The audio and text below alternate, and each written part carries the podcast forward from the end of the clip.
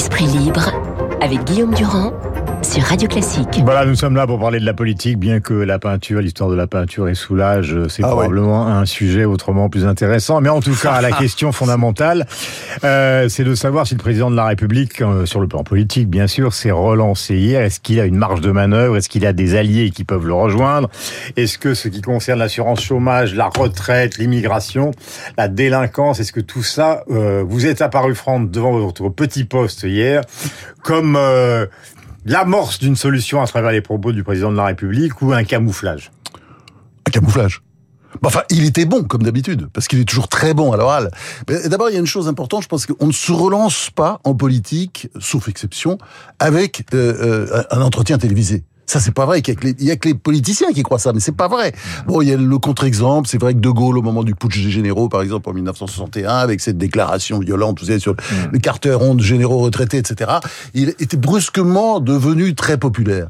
Et il y a quelques contre-exemples. Mais c'est vrai que ça n'est pas la solution. La solution, ce sont les actes. Les médias ça- ne font pas l'histoire. En gros, c'est ce que vous voulez nous dire. Bien sûr, et, les, actes, c'est ça qui est important, ce sont les actes. Et ça, les actes, il y en a pas tant que ça. Vous voyez? Et, et c'est ça le problème de Macron. Euh, euh, euh, bon, alors les prestations réussies de Macron, franchement, elles sont souvent réussies. Bon, euh, il y a quelque temps, c'est vrai que depuis quelque temps, il a perdu la main ou la voix.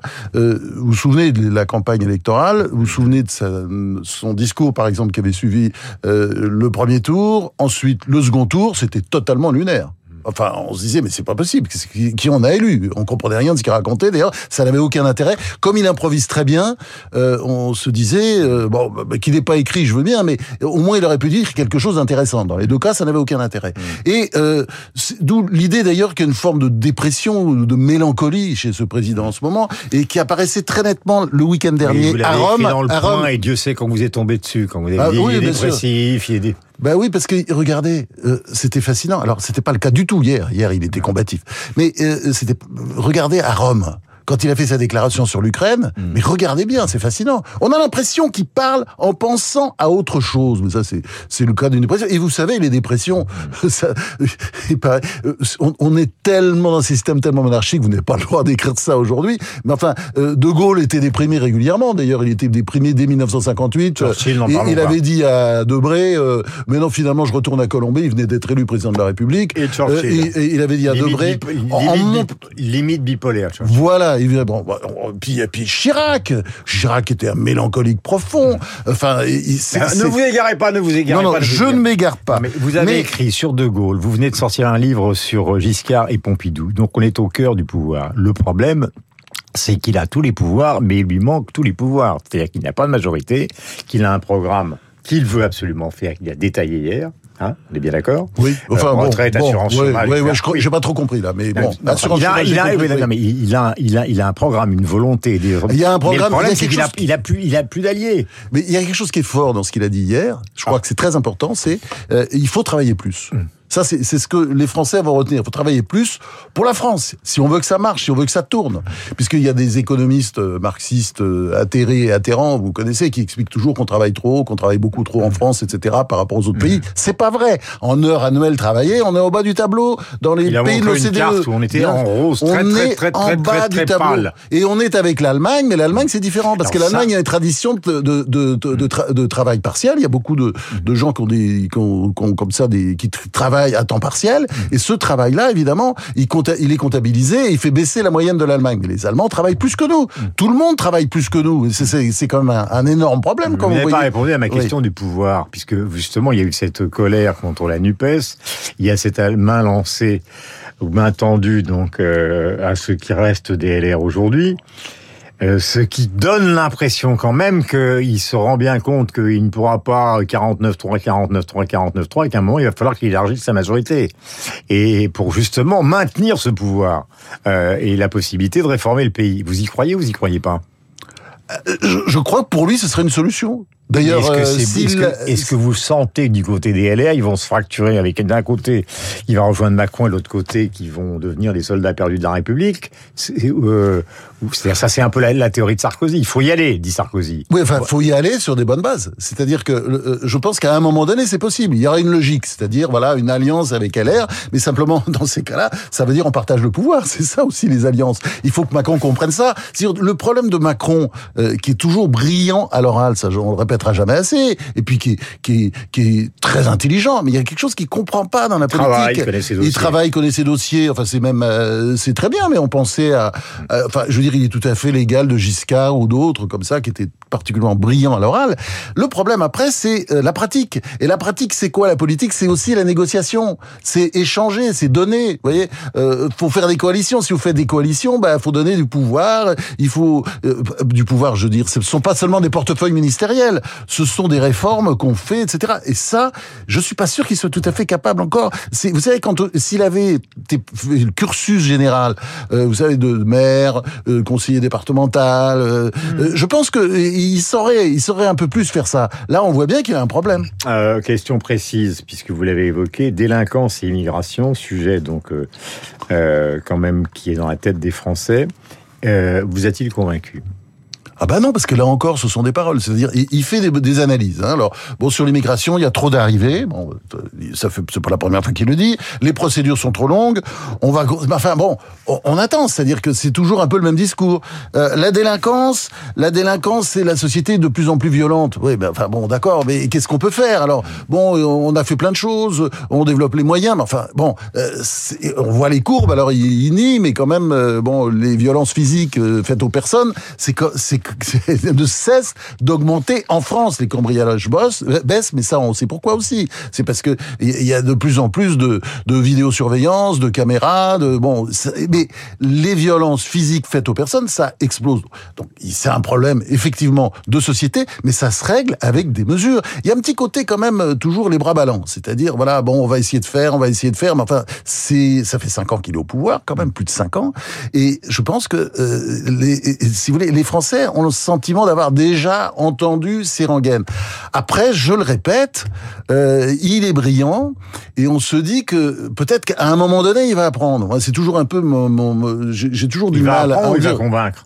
Non, apprendre. Apprendre. Euh, il faut gouverner. Et gouverner, c'est prendre des décisions, c'est choisir, c'est décider. C'est pas toujours parler, et d'ailleurs parler bien, mais c'est aussi trancher. Alors moi, ce que je trouve qui est tout à fait nouveau chez lui, c'est que euh, il a Et ce côté, cette petite pente démagogique. Vous savez, il a une petite pente démagogique qui consiste toujours à être du côté des gens, c'est-à-dire la femme voilée, ah, c'est formidable, la libération des femmes, vous vous souvenez de ça Ça, c'est caricatural de Macron. Mhm. et, et là, il y a la- pour la première fois un discours de président, c'est-à-dire, on, disons, on n'est pas forcément agréable avec les, les Français, Mhm. et on leur dit, non, non, les gars, faut travailler plus. Et ça, c'est c'est tout à fait nouveau chez lui. à la marge, ou plutôt ailleurs. Euh, il y a toujours évidemment ce qui se passe entre euh, l'Ukraine et la Russie, mais d'une certaine manière, vous reprenez euh, l'un des titres d'un des livres de Bernard-Henri Lévy sur euh, euh, les guerres oubliées, et vous vouliez ce matin insister sur euh, l'utilisation par la Turquie des bombes chimiques sur les Kurdes et les lanceurs d'alerte sur les réseaux sociaux. On recevait hier Jean-Christophe Buisson, excellent livre sur les fascistes dans le monde entre Ouais, les deux formidable. guerres, euh, euh, qui euh, sur les réseaux sociaux donc inonde d'informations dans le bon sens du terme sur la situation en Iran et en Azerbaïdjan. Alors, est-ce que vous pouvez nous résumer ce qui se passe dans les deux cas? Bon, alors, on va commencer par la Turquie. Hein la Turquie qui est notre amie, n'oubliez jamais, c'est notre allié. Elle est à l'OTAN, voilà. C'est Erdogan, c'est l'allié, c'est un vieil allié historique de l'Europe. Et l'Europe est couchée devant lui depuis euh, un certain nombre d'années. Hein Et euh, qu'est-ce qu'il a fait hier? Qu'est-ce qu'il a fait hier? Hein C'est une médecin qui réclamait une enquête indépendante sur l'emploi éventuel d'armes ch- chimiques contre les Kurdes, parce que vous savez le drame kurde, c'est ce pays qui, c'est un, c'est un peuple qui n'a pas pas de nation et qui est partagée entre il y a des Kurdes en Turquie, il y a des Kurdes euh, en Irak, il y a des Kurdes en Syrie, il y a des Kurdes en Iran et ils sont littéralement euh, massacrés, combattus euh, par Erdogan, Erdogan qui a ce côté comment mhm. dire, ouais, je dirais il y a une espèce de mentalité génocidaire. Hein, il y a une les mentalité. Kurdes nous ont énormément aidés, aidés contre, contre voilà, c'est ça. Bon, et, et il se trouve que cette médecin qui a été arrêtée, qui voulait donc une enquête indépendante, c'est la présidente de l'Union des médecins de Turquie, ce n'est pas n'importe qui, Madame Fekissansi, c'est une grande dame. Et donc, voilà, c'est ça ne fait pas un titre dans les journaux. Moi, c'est ça qui m'effraie. Et si vous voulez, euh, elle dit pas ça comme ça, en l'air. Vous avez des gens qui travaillent ici en France, qui c'est le Conseil des Kurdes de France, CDKF. Bon, ils ont diffusé des photos et donné une liste de 17 personnes. C'est accablant. Il y a des vidéos, c'est juste atroce. C'est juste atroce. Donc, euh, l'utilisation des armes chimiques. Des armes chimiques, oui, oui, mais c'est absolument dégueulasse. C'est pour terroriser les, bah, les populations les kurdes, les obliger à fuir, à partir n'importe où. Et ça, c'est signé Erdogan. Et euh, vous parliez tout à l'heure de Jean-Christophe Buisson. Lui aussi, il fait un travail. J'ai beaucoup d'admiration pour ces journalistes qui sont des lanceurs d'alerte, mmh. qui font ça pour le métier, hein, parce qu'ils sont pas, il n'est pas payé pour faire ça en plus. Et vous regardez euh, par exemple, le compte euh, sur Twitter de, de, Buisson, c'est extraordinaire tout ce que vous apprenez, vous apprenez en ce moment sur ce qui se passe en Arménie, sur l'Azerbaïdjan. Alors l'Azerbaïdjan, faut pas en dire du mal parce que c'est vrai que il arrose un certain nombre de politicards et de journalistes. C'est ce qu'on appelle la diplomatie du caviar. Mais enfin, en tout cas, euh, ce qui fait, ce que fait en ce moment l'Azerbaïdjan en Arménie, c'est-à-dire en, tuant, en massacrant, euh, voir ce qu'ils font avec les prisonniers de guerre. Vous avez des images juste atroces. Bon, bah Buisson, Jean-Christophe Buisson, qui est du journalisme, euh, Jean-Christophe Buisson nous, nous donne chaque jour mais un nombre de tweets absolument incroyable avec des informations qui ne sont nulle part. Mais qu'est-ce que fait la presse? Et le dernier point, alors ça c'est c'est le comble. Vous avez en ce moment une révolution en Iran, un truc absolument extraordinaire. Et je vous assure, vous regardez ces images, ça vous fout les larmes. C'est tellement beau, les gens sont tellement courageux. Et en plus, en plus, il y a de l'humour, il y a tout ce qu'il faut. Ah bon, il y a de la violence aussi parce que c'est une révolution. Elle dure. Les femmes iraniennes sont absolument extraordinaires.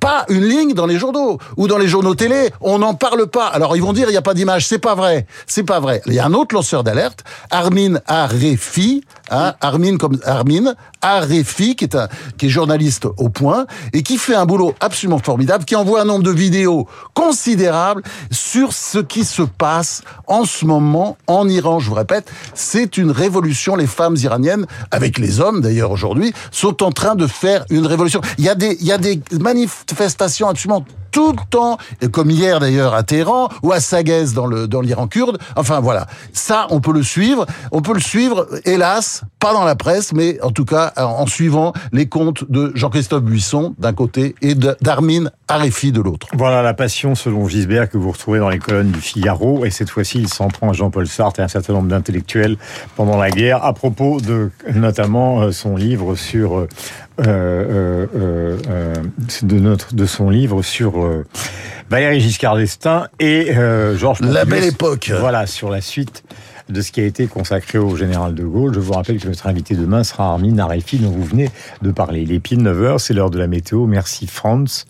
Merci Guillaume. La, meilleure journée Je possible. vous aussi. Nous avons rendez-vous avec Augustin.